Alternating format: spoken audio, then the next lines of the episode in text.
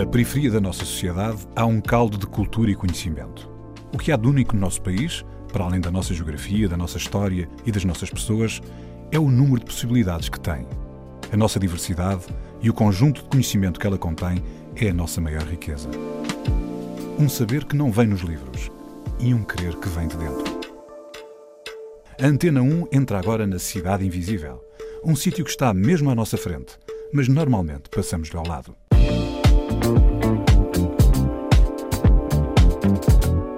Eu acho que em Portugal os professores julgam muito pela aparência também. Por exemplo, eu sei, eu vi isso, eu vivi isso. Eu não era de uma dessas crianças, mas eu vivi. Por exemplo, um, um aluno está mal vestido. Tipo, o professor não vai te ligar, pode escrever.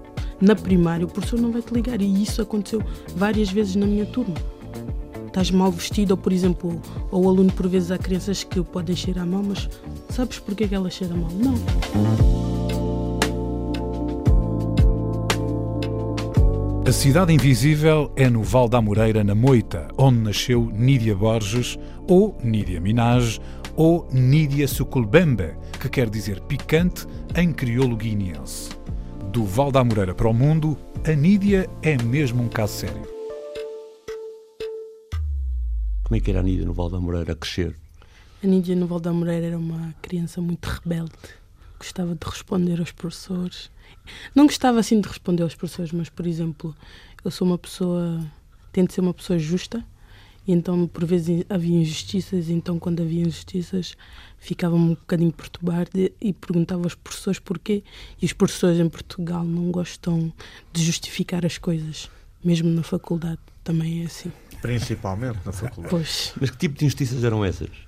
Uh, do tipo, como é que eu ia dizer? Agora, assim, por exemplo um, a pessoa que está à frente está a falar, a professora, tipo, só porque é uma boa aluna, entre aspas, uma boa aluna ao ver da professora. Porque é uma boa aluna, a, a boa aluna pode mexer no telemóvel ou pode falar e a Nídia que está atrás uh, não pode mexer nem falar. Percebes? É tipo, os que estão à frente são os bem comportados, os que estão atrás são, os mal comportados, mas isso não tem nada a ver, simplesmente eu gostava de sentar atrás. Olha, e para quem não está a ver tu usaste a expressão entre aspas com os dedos para descrever boa aluna. Porquê que achas que há essa distinção de boa aluna e má aluna que, e que, que outro tipo de distinção devia haver? Porque tu, ao dizeres entre aspas, sugeres que essa pessoa era boa Sim. aluna, mas também estás a sugerir que outros com outro perfil também são sim. bons alunos. Sim, sim. Um, por exemplo, eu acho que os professores na escola onde eu não dei eram muito, iam muito pelo pelo pelo comportamento. Mas por vezes não para ser uma boa aluna, porque tu sejas uma boa aluna, não precisas de, de ser bem comportada ou fazeres o que o adulto está a dizer para fazeres. Simplesmente precisas ter uma, boas notas e mostrar à professora que mesmo quando tu estavas a falar na aula, tu conseguiste responder ao teste, tu conseguiste estudar. Isso para mim é que é uma boa aluna. Isso não, boa aluna não, não tem nada a ver com comportamento. E isso eu aprendi em França, que, por exemplo, uh, os alunos podem ter maus comportamentos, mas isso não, não vai. Desde que não interfira no, no, nas notas, pelo menos na minha escola era assim. Nas outras, porque eu estava numa escola privada, mas nas outras eu sei que nas públicas não são assim. E então os professores de lá tentavam perceber porquê que a criança tinha aquele comportamento. Acha, e, e é assim. Achas por isso, e se calhar indo um bocado longe nas tuas afirmações, mas que é um as pessoas olham um pouco para a criatividade dos alunos e olham, olham mais Sim. para questões de estar lá sentado, etc. Sim, por exemplo, ser santinho, entre aspas, não é? é por exemplo, hum, eu acho que em Portugal os professores julgam muito pela aparência também. Por exemplo, eu sei, eu vi isso, eu vivi isso. Eu não era de uma dessas crianças, mas eu vivi. Por exemplo, um, um aluno está mal vestido Tipo, o professor não vai te ligar, podes querer. Na primária, o professor não vai te ligar. E isso aconteceu várias vezes na minha turma. Estás mal vestido, ou por exemplo, ou o aluno, por vezes, há crianças que podem cheirar mal, mas sabes porquê que ela cheira mal? Não. Uhum. Tipo, depois a professora fica do tipo, ah, eu sei que, ela, uh, que essa criança cheira mal, mas ela não vai dizer, tipo, não vai chamar os pais para perguntar, ou, ou perguntar mesmo ao aluno, estás a perceber? E então a professora vai evitar falar com essa pessoa por eh, termos vestimentários ou estar a cheirar mal ou sei lá, whatever.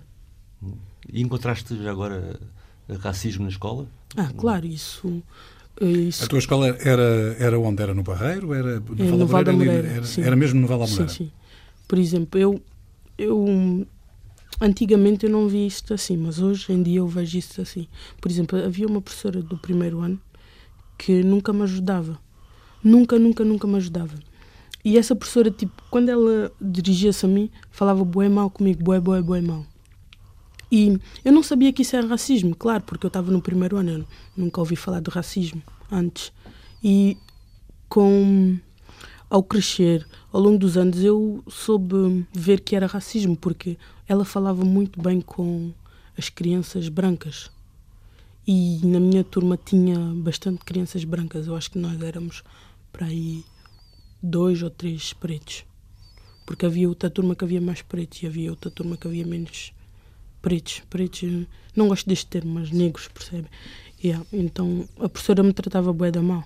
Porquê que havia uma turma com mais negros e outra com mais Não sei. Nunca. E não achava estranho? Nunca tipo, que... não achei estranho porque é uma criança. A criança não vai se perguntar esse tipo de coisas. Depois, quando tu cresces, tu, é, tu vês isso, tu dizes, não, a professora era mesmo, era mesmo, era mesmo má, estás a ver? Má no sentido em que, tipo, já não me ajudava. E então eu chumbei. A minha mãe, porque no primeiro ano não se chumba.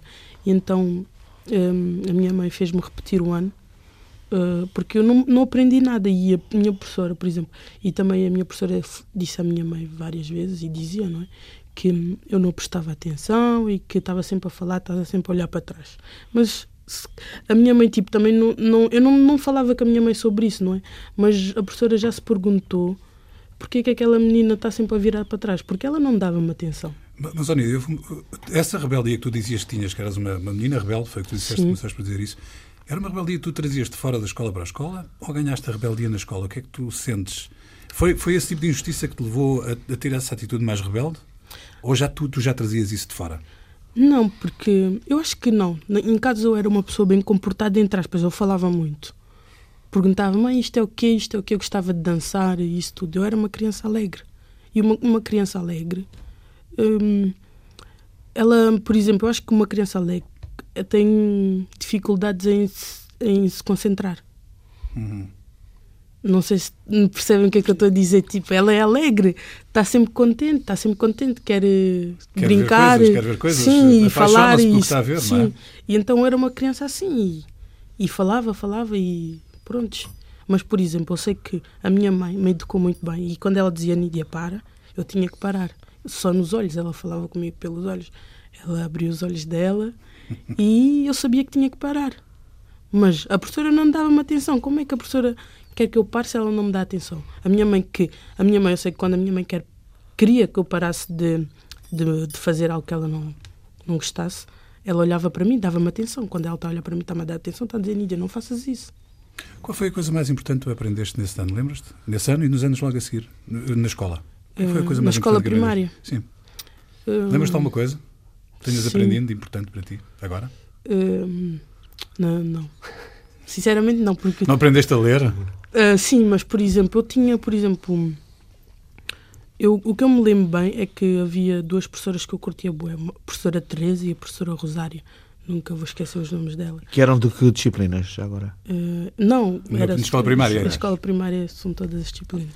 E então essas duas professoras é que fizeram eu ser a Nídia, por exemplo, sabe? Porque eu depois fez o primeiro ano e repeti o primeiro ano, mas quando eu repeti o primeiro ano fui para, para a sala da professora Teresa.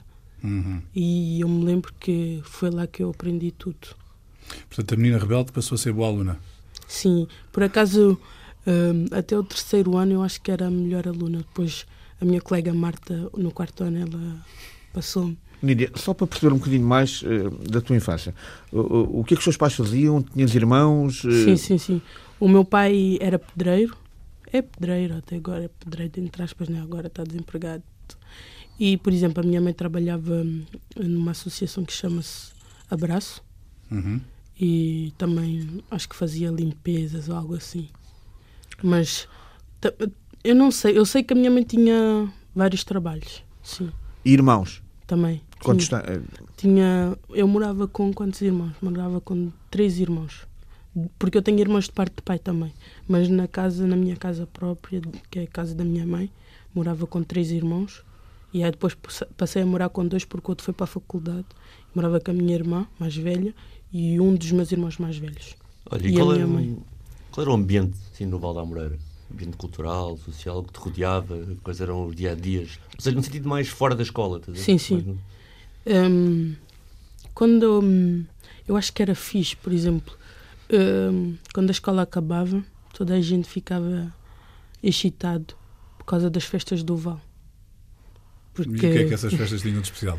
Tinham, porque são as festas multiculturais do Val da Moreira. Um, tinha tudo, tinha tudo, mas ao mesmo tempo não tinha nada de interessante, interessante entre aspas. Para uma criança tinha tudo, porque hoje eu não vejo uma coisa interessante, mas para a criança era uau. Mas o que é que era uau? O que é que era isso que enchia tipo, essa, essa rapariga curiosa dessa altura, que estava sempre alegre, ficava exemplo, alegre com que olhava e via? Música. Tinha música Mas alta. música tinha? Tinha música de... De todos os géneros, estilos. Todos funaná, os funaná, Tinha funaná, tinha, tinha música para... Uh, que os ciganos fazem também. Flamengo. Tinha, sim, Flamengo. Uh, desculpem se eu disse oh. qualquer coisa. Um, também tinha pimba, tinha tudo. Tinha, tinha de tudo. Tudo que nós possamos ouvir em Portugal tinha. Mas, olha uma coisa, a tua música é um bocadinho a mistura disso tudo, não? Yeah, acho que sim. Porque nós, yeah. quando é, ouvimos a tua já... música, isso está lá tudo. Aparece yeah. já, já lá vamos. Agora, já, lá, já lá vamos. Já vamos mas agora que não estás a falar e nas festas e no ambiente que havia no bairro à volta, eu e, e sei que vou falhar e alguns dos meus amigos vão bater na cabeça porque vou esquecer de alguém, não é? Mas quando olhas para um território muito específico, consegues ver só apenas numa geração, uhum. não é? o Rafa G, o Mugs do Reggae, o Barra Cic de Getel e toda a crew da, da SAF, o Angolano Santos, o Pachi de Rima, a Mana Esquila, bandas de batucadeiras, de Funaná, a Níria. O que é que tu achas cá naquele território para ver tantos intérpretes conhecidos, não é? Nem estou a falar de... Sim, sim. Da vasta uh, anónimos, não é? Sim, tanto intérpretes conhecidos de vários tipos, o que é que se passa ali para eu acho que tudo começou, pelo menos para mim, para a Mana Esquila. Uh, não sei se devo falar o nome dela, mas para mim, para a Mana Esquila, uh, tudo começou com as festas do Val. Nós queremos estar naquele palco. Vamos fazer tudo para estar naquele palco. Queremos dançar, porque nós, antes das festas do Val, já começámos a fazer coreografias. E mesmo na escola, nós tínhamos uma rádio, nós passávamos música. Então queríamos estar naquele palco para nós aquele palco é, aquele palco é gigante até hoje e e já estiveste crianças, lá no palco? Já, já, já. Já estiveste. E então, isso, isso é que nos motiva, eu acho, a continuar. As pessoas, por exemplo, eu sei que o que me motivou por muitos anos, quando fui para a França, foi estar a ver aqueles vídeos que filmaste uhum. uh, lá no Val da Moreira tinha muita gente nesse dia que nós atuámos. Isso foi uma das coisas que, que mais me motivou para continuar a estar naquele palco. Oh, Níria, explica uma coisa. Uh, já percebi que, uh, apesar de, uh, do bairro Val da Moreira, tinha afinal instituições ou, ou, ou, ou, coisas locais para te apoiarem a entrar no, no, circuito da música. Sim, sim, tinha. Por exemplo, houve aquele um projeto, não sei o nome agora, não sei se o Guterres sabes qual é o nome. O Centro de Expectação Artística de Valda Moreira, quando estava e, na rua, sim. Sim, e por exemplo, isso é que me introduziu exemplo, mais na música, é graças a isso.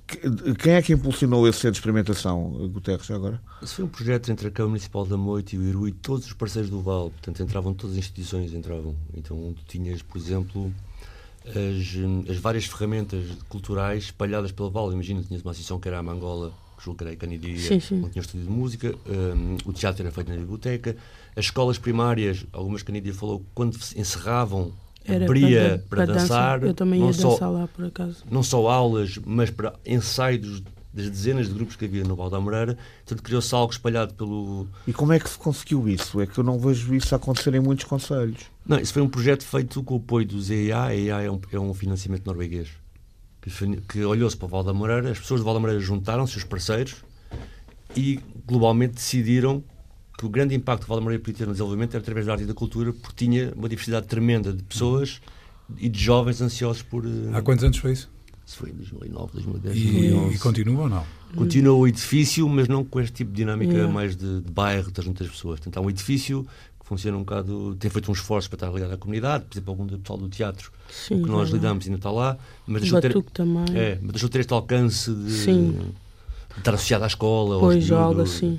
Mas as raízes lançadas eh, há 10 anos eh, eh, criaram eh, outros sítios onde, onde a malta nova do Val da Moreira pode ensaiar, pode aprender a tocar, a mexer nas máquinas, ou não? Foi só aquele período na altura de 2009 e depois esgotou-se. Sim, eu acho que foi só aquele período. Foram porque- dois, três anos. Sim. Ah, foram yeah, dois, três anos, mas hoje em dia acho que já não não está ali ninguém para nos ensinar a fazer algo. Por exemplo, porque ah, nesse projeto eles ensinavam também pessoas a produzir, pessoa- pessoas a, a mexer nos programas de música e isso tudo. E foi aí que eu dei os meus primeiros passos Já na agora, música. graças a um grande MC produtor Sim. do Rap Krill, que é o primeiro G. Yeah. ah, e ainda por cima, tipo, o primeiro dia era nosso produtor. Yeah. Um, também, por exemplo, nós fomos lá, a Kátia Máximos é que tinha-nos levado lá. E aí então eu curti bem daquele e já era todas as, acho que era todas as quartas-feiras que eu ia, quartas e quintas ou quartas e sextas, uma coisa assim. Já acordava bué da cedo, porque sou uma pessoa muito ansiosa. Alegre mas é- ansiosa. Mas algo que te entusiasmou para além da escola, isso foi bom. Sim, sim. Falando de música, nós normalmente eh, pedimos sempre aos nossos convidados para escolherem algumas músicas para nos acompanhar nesta viagem, neste programa. Qual é a tua primeira escolha? Minha primeira escolha vai ser Burna Boy, Killing Them. It's Kelpie Vibes. Zlatan,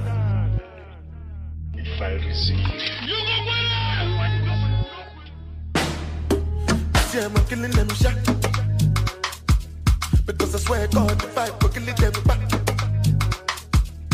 Rob, rob, rob, we go to win them like that. Oh, God, boy, make a no be a belly jack.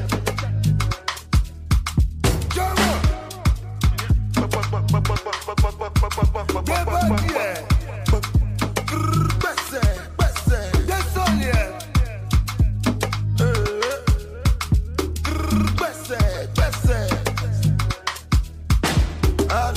lucky jaja. Make you know they be la kulala. Jala mi jala. Hey, Get the money, get the money, na na na na. Ah, money, yeah, lonely, lonely. We making money rush, rush like you know.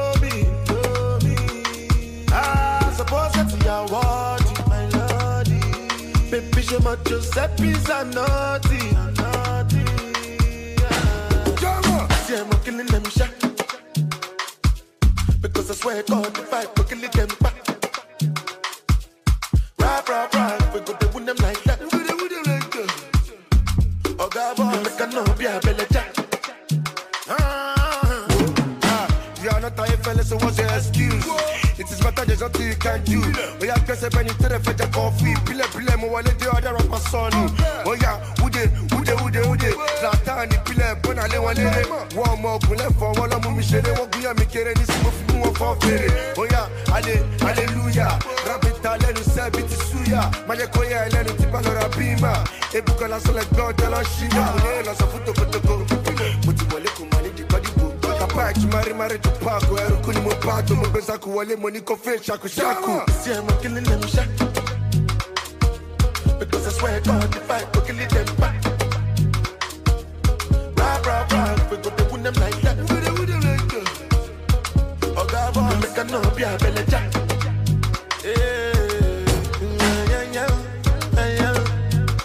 Back in the days, then they used me to yeah yeah, yeah yeah. What's on my wrist and my neck, it be that yo, that yo. I know they look Gucci, I did then yo, below. Ah, money alone, alone. We making money rush, rush like Indomie. Ah, suppose that you are worthy, my lordy. Baby, show my Giuseppe's a naughty,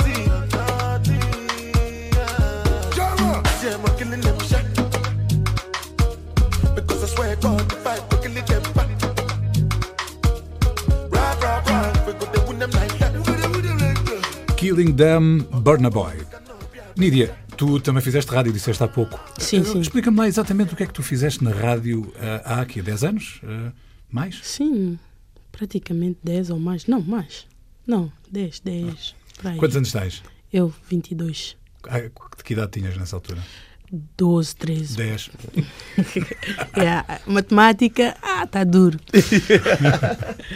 então, Mas na música está bom. é. Mas a música que ela Mas o faz que é é matemática, viu? Exatamente. Mas o que é que fazias na rádio nessa É altura? beats. Hum, na rádio, aquilo não era bem uma rádio, nós chamávamos de rádio, mas passávamos música e ficávamos a animar no- nos microfones. E as pessoas faziam rodinha e ficavam ali a dançar com o duro. Portanto, eras, eras disc jockey. Eras uma disc E jockey. ah, não é? eu e as minhas amigas Canina Squad passámos, éramos um grupo, por exemplo, cada, cada grupo passava músicas num dia toda a gente eh, esperava pelo nosso dia porque Falando- E nessa altura. era o tu- melhor? Era o melhor. Yeah, Mas- por acaso era o melhor. Mas tu nessa altura pensavas que essa atividade te iria pagar as contas ou não? Porque agora paga, pelo menos parte das Sim, contas estão pagas não, para a tua, tua nunca pensei, nunca pensei por acaso. Sinceramente não. Naquela altura nem pensava em, em lançar disco. Mas, mas, tu sentia, lançar mas sentias que aquilo era uma coisa que tu querias fazer a tua vida toda? ou Yeah, não? sentia porque havia bué de brigas nas Caninas Squad. Brigas tipo bate-bocas. Porque hum, elas não, não queriam continuar. E eu queria forçar elas a continuar. Porque eu queria continuar com elas. Querias de apoio. Sim, sim. E então disseste, epá, que se lixe, vou passar a chamar-me Nídia Minaj e Yeah. eu é que mando Tipo, no já, pedaço. já, já me chamava Nidia Minaj, né? Mas pronto, eu queria, o meu desejo era continuar com elas, mas cada um fez o seu caminho depois. E depois dessa altura, tu eh, acabaste por ir para Bordeus eh, uns anos depois. Queres contar um bocadinho essa, essa história? O que, é que nessa aconteceu? altura? O que, é aconteceu? o que é que aconteceu para tu teres que ir para a França viver? Quando eu fui para a França viver, não fui logo para Bordeaux, fui para uma vila que chama-se. Já me esqueci, ainda bem que já me esqueci, porque eu não gostia nada de estar lá. Mas era ao pé de Toulouse. E era ao pé de Toulouse, e então, eu, como o meu padrasto vivia lá, e a minha mãe. A minha mãe, por acaso, estava a trabalhar aqui, né? Mas só que ela decidiu largar o trabalho e viver para lá, porque se calhar eh, iríamos ter uma melhor vida ou ganharia melhor. Só uma questão, estamos no tempo da, da crise em Portugal e Sim, da sim. Troika, etc. Não é? Isso mesmo. À volta de quê? 2011? 2011, sim. Concretamente, eu fui para a França dia 16 de junho, de julho de 2011. Com 14 anos. Sim. E nessa altura da tua vida, ir para a França e ter contacto com uma... Tu falavas francês na altura, não? Não, não, zero. Portanto, chegaste a um país onde não falavas a língua. O que é que isso te transformou? Hum, eu acho que me transformou numa pessoa muito calma. Hoje eu sou muito. Tipo, eu, eu não sou muito calma, mas sou mais calma do que era antes. E também agora penso. Bué. Antes Mas- eu não pensava. Mas quando chegaste lá, encontraste o quê? Encontraste uma parede? Encontraste Yeah. algo- muitas dificuldades? Sim, foi sim. fácil para ti? Não, não foi porque, por exemplo, uma pessoa que tem amigos, eu tinha bué amigos, mas bué, toda a gente no Vale me conhecia. Conhece, não é? Toda a gente. Eu falava, por exemplo, eu andava um minuto, nem isso, estava a cumprimentar, estava a falar. Ficava tipo, a minha mãe quando me mandava fazer compras, demorava bué de tempo, ficava, ficava, ficava a falar na rua com, com as pessoas, não é? E então eu tinha muito, muito, muitos amigos. E de repente vais para a França, moras numa vila, mas aquilo não é uma vila como se fosse Val da Moreira ou, algo assim, é uma vila, é mesmo. Campo. E é campo mesmo, é campo nas montanhas. Sem nome. Era um sítio sem nome nas Ah, montanhas. já me esqueci o nome. yeah, já me lembro, do Ravel. Do Ravel. Sim. E era mesmo nas montanhas, então não tinha. Para já não tinha muitos negros. E eu acho que isso é muito essencial para mim, para poder. eh, para ter um ideal, sei lá. Acho que toda a gente pretende ter um ideal, algo assim, uma pessoa que, que lhe pareça. E segundo, não sabia falar francês. E como é que eu vou comunicar com as pessoas? Tinha, tive que me obrigar a aprender muito rápido o francês para poder comunicar, porque o meu padrasto não sabia falar muito bem francês. Sabia, no início, ele achava que sabia, entre aspas, né? Mas depois eu passei. A minha mãe também não sabia falar, e então eu tive que aprender muito rápido o francês. E é que é para poder de vez em quando orientar a minha mãe ou o meu padrasto. Olha, e achas que esse cruzamento entre alguma solidão, porque estás habituado a um esquema muito diversificado de Yeah. amigos, e a barreira da língua, isso fez com que teve alguma produção na música, por exemplo, em isolar-te e produzir? Ou... E aí, é porque tipo, eu já produzi em Portugal, mas só que nunca tinha mostrado a ninguém, nem nada disso.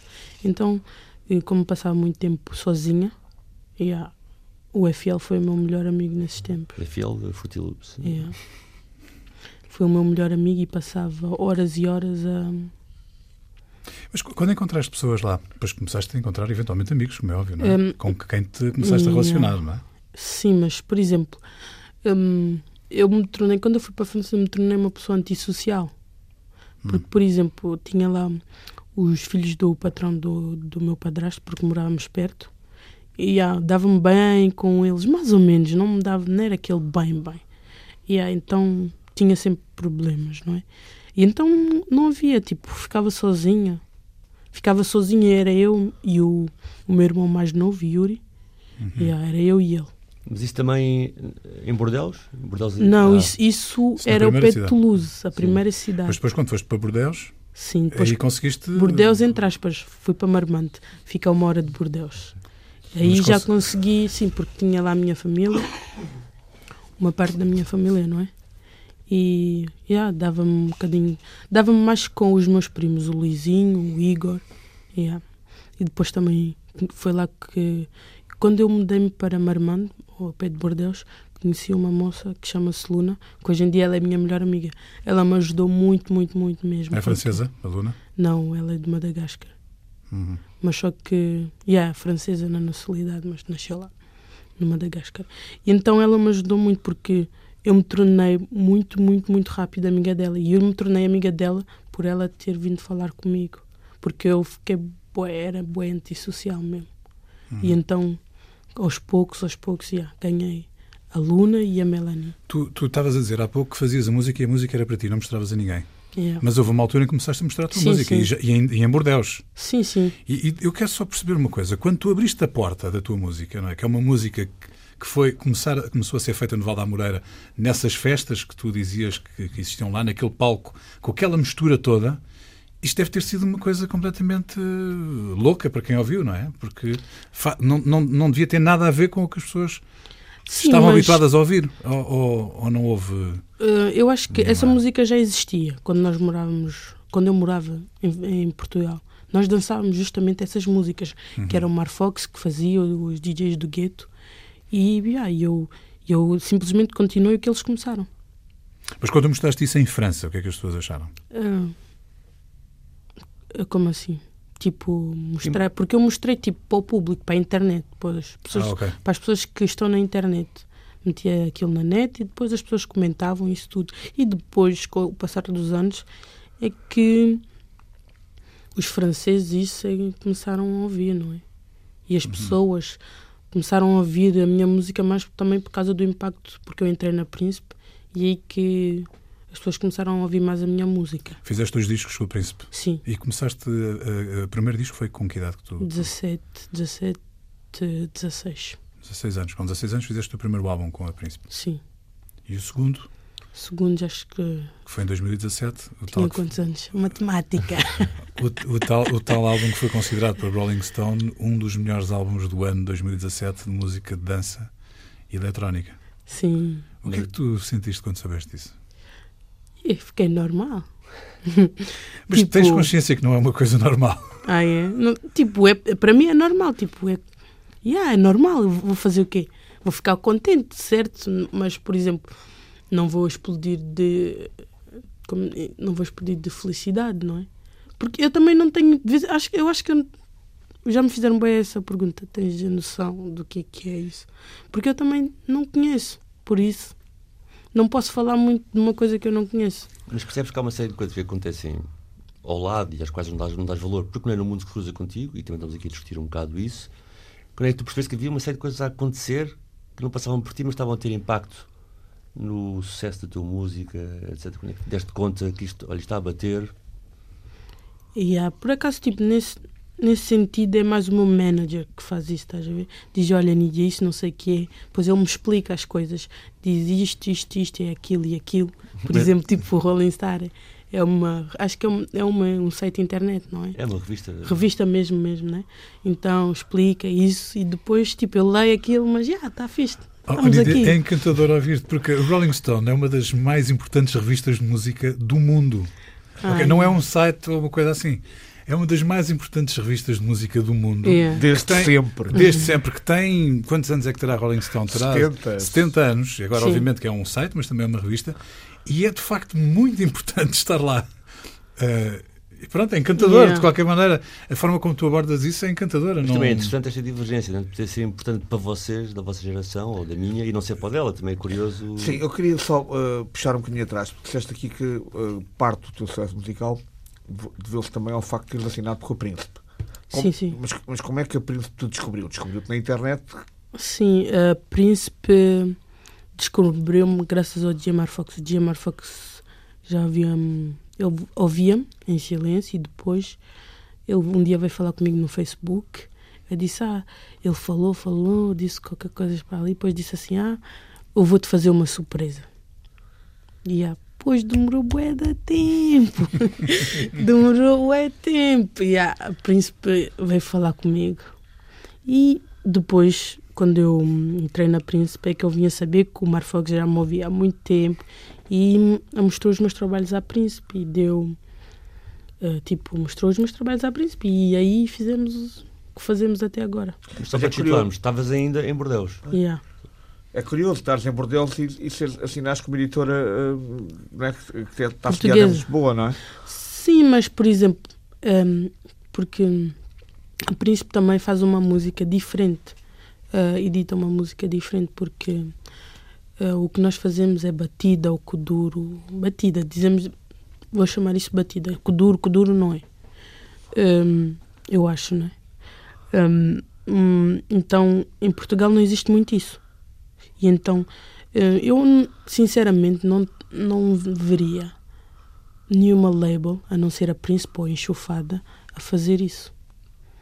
Acho que não, não, não existe mais nenhuma. Agora, hoje em dia já se vê mais labels, graças à Príncipe à Enxofada. Mas cá em Portugal, estou a dizer, é o que é curioso é estares em Bordeaux, estás em. França e, e, onde há muito mais edição de, de música africana ou de segunda gerações de africanos Sim, sim. eh, da- da diáspora francesa e não ter acontecido com a editora francesa. Tu estás lá e à distância sim. acontecer cá. Mas aquilo também, a nossa música em França não era conhecida naquela altura.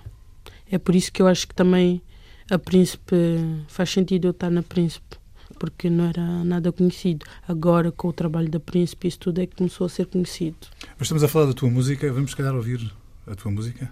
Yeah. Qual, é, qual é a música que tu queres que nós ouçamos agora? Uh, Nídia Minar. Uh, what? Chiu! Por que, que eu estou a dizer isso? Então. Nós cortamos, nós, oh, António, vou cortar. Nídia, homenagem a DJ Arafat.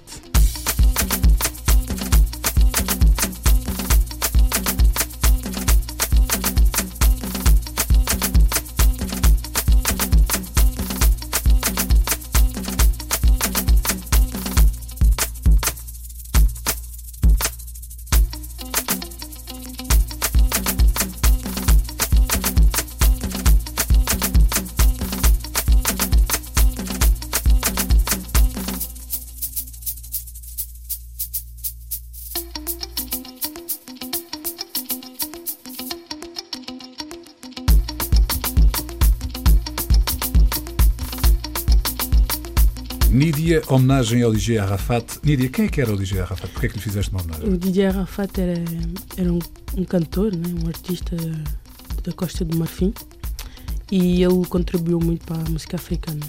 Era um dos ícones, é um dos ícones da música africana. Le magicien.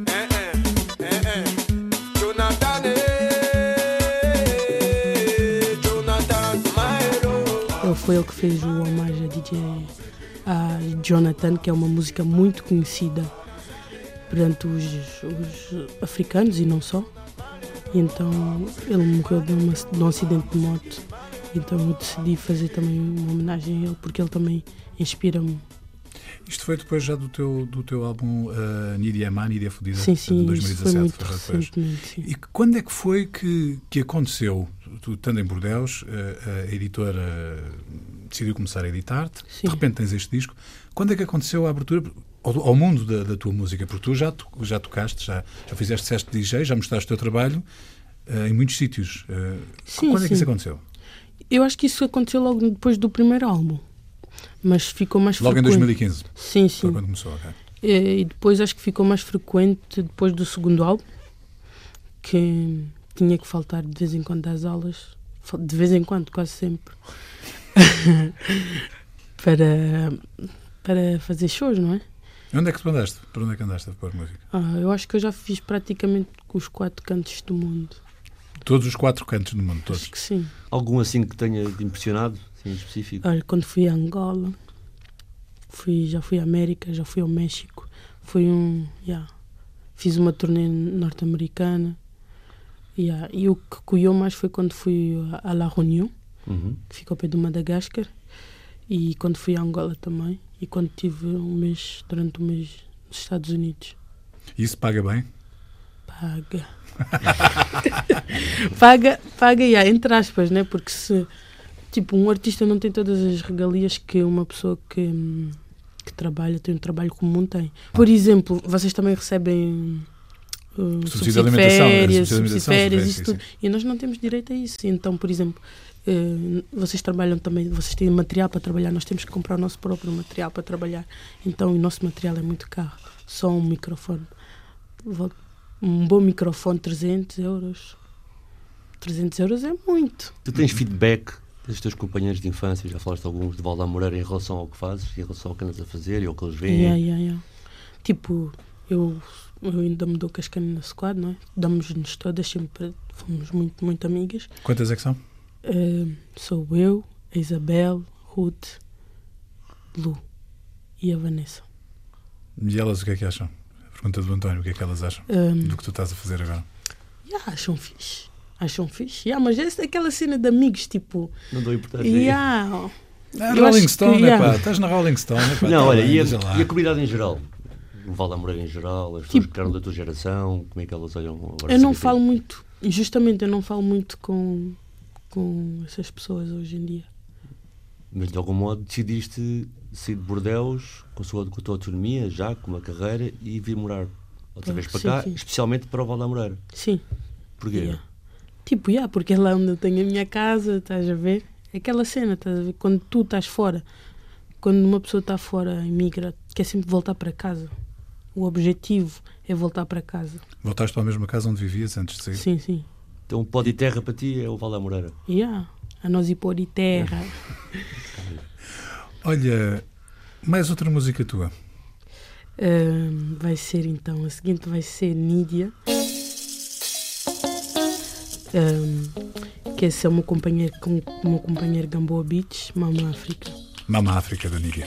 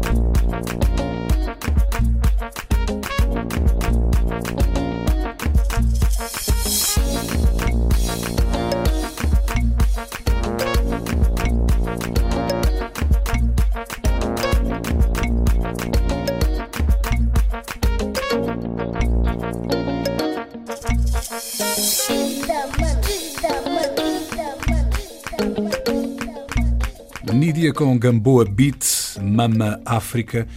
Nídia, tu neste momento estás a estudar, eh, a tirar o curso de Comércio e Negócios Internacionais na ISCAL. Eh, continuas a fazer a tua atividade DJ, a fazer música quase todos os dias, ou todos os dias mesmo. O Yeah. que é que queres fazer da tua vida daqui para a frente? Portanto, tu tens a vida toda à frente, não é? O que é que queres fazer? Eu quero viver da música. A única coisa que eu quero fazer. Viver E- da música. Mas como DJ, como compositora, como. Eu quero ser um monstro da música. Epá, seres um monstro é difícil. Sim, é, eu, já- eu percebo. É assim Yeah. que as novas gerações pensam. Tu não tens de ser só uma coisa. Yeah. Podes ser DJ, podes Sim. ser produtora, podes ser. Quero eh, ser isso tudo. Quero ser DJ, produtora, se puder produzir artistas, quero ser isso. Revelar talentos. e- E aí, quero não só abrir empresas de música, sei lá. Ser mesmo monstro, mesmo. E ocupar aí que entra a tudo. universidade, nessa parte, nesse projeto. E acho que sim, tipo, porque quero estar a par dos, dos negócios, né? E, por exemplo, quero fazer futuros negócios, então, se eu quiser fazer futuros negócios, se eu quiser ter uma empresa como é, existe hoje em dia de várias marcas eh, de instrumentos e isso tudo, eu tenho que saber fazer as coisas, tenho que saber, nem só chegar e dizer, ah, advogado, vê lá aí, ou... Não, tenho que saber, tenho que saber, tenho que abrir o olho. É que nota-se que é um investimento, não é? É a universidade, é o ISCAL, que fica na Avenida das Novas, portanto, tu vens sempre do Val da Moreira, transportes para lá, portanto, queres mesmo, estás mesmo oportunada em fazer Yeah. esse projeto. Essa cena é uma chatice do transporte, mas, já, também Tu estás em que ano neste momento? segundo. Mas deixei algum, três disciplinas para trás do terceiro. Então, tu passas o tempo a ir, a não ir Yeah. às aulas e fazer, a fazer a trabalhar, a fazer música fora. portanto, Yeah, yeah. Mas a minha mãe, por acaso, é uma, uma coisa que ela não percebe. Ela me cobra muito sobre isso. Do não fazeres as cadeiras? Sim, porque ela pensa que é fácil. Não é questão que ela pensa que é fácil, mas, por exemplo, hum, tu tens que apanhar, por exemplo, algumas semanas atrás estive em América e fiquei lá quatro dias. Quatro dias de aulas na universidade é muita matéria a perder. E então, ainda por cima, a minha turma, eles não são nada. Tipo, E o que é que estiveste a fazer na América? Estive lá a tocar Em para uma sítio? cena da União Europeia. Yeah. Olha, diz-me uma coisa, tu separas os mundos, ou seja, tu quando estás na universidade és a Nídia Borges, está ali a estudar, ou os teus colegas sabem que também és a Nídia... Não, tipo, eles sabem que eu sou artista, mas depois não, não passa daí, porque eu também não, não, não tenho muita confiança com os meus colegas. É só olá, bom dia, visto o que é que saiu no teste. E há cenas assim. conversa de faculdade, sim. Yeah. E na tua vida pessoal? Tu, tu realizas-te pela música, mas a tua vida pessoal, aquilo que tu queres na tua vida, é só música? Ou... E yeah, quer ser feliz e ter hum, saúde. O resto a gente conquista. Há lugar para o amor no meio de todas as horas que tens de dedicar ao trabalho e ao estudo? E há, claro que sim, então. Tem, tem, Conquistas? tem, tem exemplos de tantos artistas? Tem, tem. Tem, mas só que tipo, não tem muito lugar, por exemplo, para a família, o amor mesmo, tipo, em si, porque ah, por vezes há um aniversário do teu irmão ou da tua sobrinha, por vezes não podes ir porque estás a trabalhar. E então é aquela cena. E o que é que tu gostavas de ter eh, no futuro da tua comunidade, do Val da Moreira? Eu gostava, o que é que eu gostava de ter? Como assim, para, para a comunidade inteira? Exato. Eu acho que hum, transportes neste momento. Estou a dizer isso porque, por exemplo, é muito difícil vir para, para Lisboa. Por exemplo, eu agora, quando estive a vir para aqui, fiquei 40 minutos à espera e eu não gosto de esperar. E é muito difícil. Quero transportes eh, e também que limpem um pouco as ruas e que façam as estradas. E já agora, para quem está a ouvir, perceber o imaginário, o que é que tens que fazer para chegar aqui, à Antena 1, desde o Val da Moreira? Por exemplo, tenho que apanhar o autocarro, o autocarro que demora não sei quanto tempo, por exemplo, e o autocarro não passa sempre. Então tenho que apanhar, por exemplo, meia hora antes de apanhar o barco, ou 45 minutos antes de apanhar o barco. Chego ao barco, apanho o barco. Se não perder, se o motorista não estiver atrasado, pois porque estão sempre atrasados, não é? E apanhar o barco, depois apanhar o barco, apanhar o metro, tenho que mudar de linha, depois apanhar o outro metro, depois andar até o escal, mas é um. Por vezes, tipo, demoro um, duas horas a chegar a casa ou mais, ou duas horas e meia, porque não, não tem sempre barco, não tem sempre autocarro e não tem sempre metro às horas que eu saio da escola. Olha, e o que é que tu dirias à Nídia, que há uma Nídia no teu bairro, de certeza absoluta, agora lá, que está na escola, no primeiro ano, que é rebelde, se calhar, Sim, o que é que tu lhe dirias? Uma frase. Ser tu mesmo. Porque não, não muda, não, aquela Nídia que está ali não deve mudar porque professora não gosta dela ou, ou acha que ela deve fazer. eh, Ela deve fazer o que ela deve fazer. Ela, eh, tipo, faz o que tens a fazer. Se tu tiveres um, se errares, tu vais aprender com os teus erros.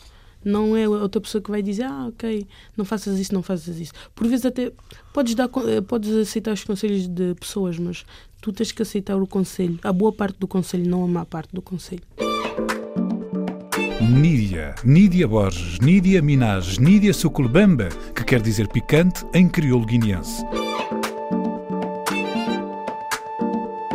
Do Val da Moreira para o mundo, a Nídia é mesmo um caso sério.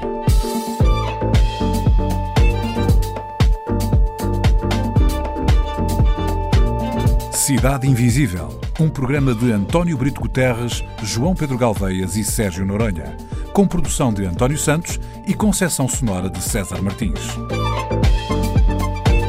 Também disponível em podcast, nas aplicações RTP Play e em antena1.rtp.pt.